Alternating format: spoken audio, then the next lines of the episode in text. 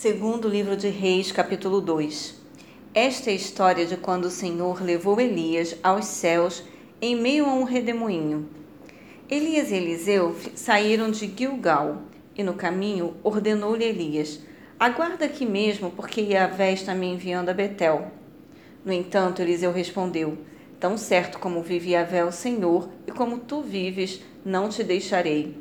E por isso desceram juntos para Betel. Em Betel, os discípulos dos profetas foram falar com Eliseu e indagaram: Sabes que hoje Yahvé vai levar teu mestre para o céu, separando-o de ti? Ao que prontamente retrucou Eliseu: Sei, calai-vos. Então Elias lhe ordenou: Eliseu, fica aqui, pois Yahvé está me enviando até Jericó. Porém ele respondeu: Juro por Yahvé, o nome do Senhor, e por tua vida, que não me separarei de ti e assim desceram juntos a Jericó. Os irmãos, seguidores dos profetas que estavam em Jericó, se aproximaram de Eliseu e questionaram-lhe: Sabes que hoje o Senhor vai levar teu mestre por sobre a tua cabeça para o céu? E ele replicou: Sim, eu sei, mas não fale mais sobre isso. Em seguida, Elias lhe disse: Aguarda aqui, porque Yahvé está me enviando ao Jordão.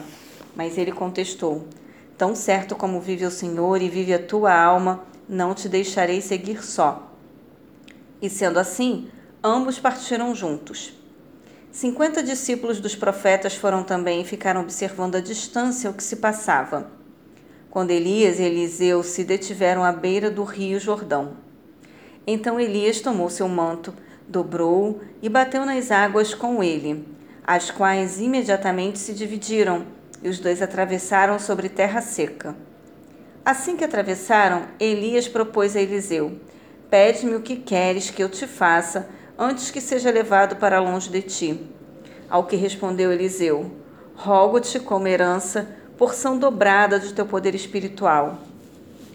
Elias respondeu: Em verdade pediste algo muito difícil. Todavia, se me vires quando eu for levado da tua presença, assim se fará contigo. Porém, se não conseguires perceber o meu arrebatamento, não se fará. Enquanto estavam caminhando e conversando, um carro de fogo, puxado por cavalos em chamas, separou-os um do outro, e Elias subiu ao céu no redemoinho.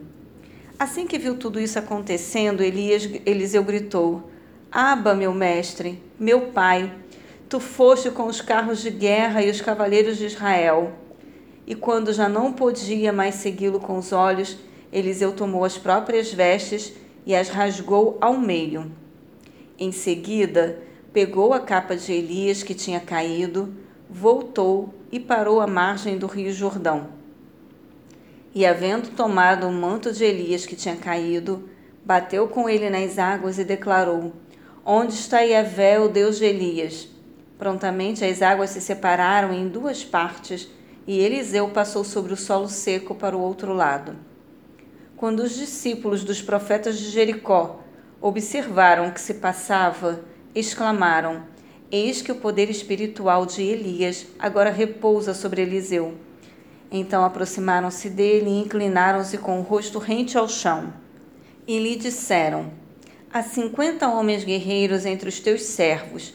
Deixa-os ir em busca do teu senhor Pode ser que o espírito de Yahvé o tenha levado e deixado sobre algum monte ou depositado em algum vale.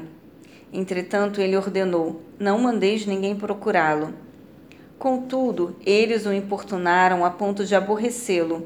E então ele consentiu: Enviai-os, pois.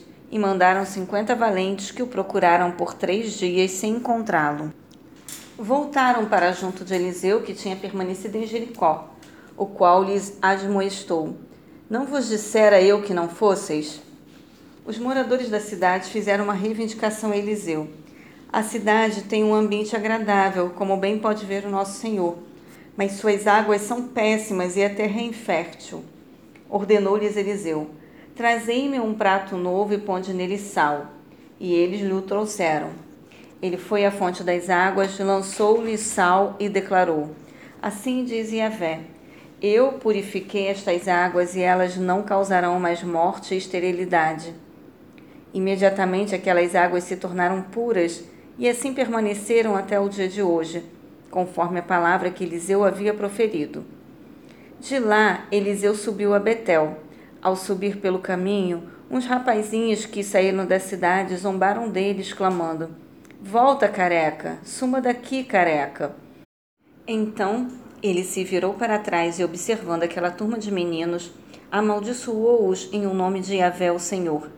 Em seguida, duas ursas ferozes saíram do bosque e despedaçaram quarenta e dois deles. Em seguida, partiu para o Monte Carmelo, de onde retornou a Samaria.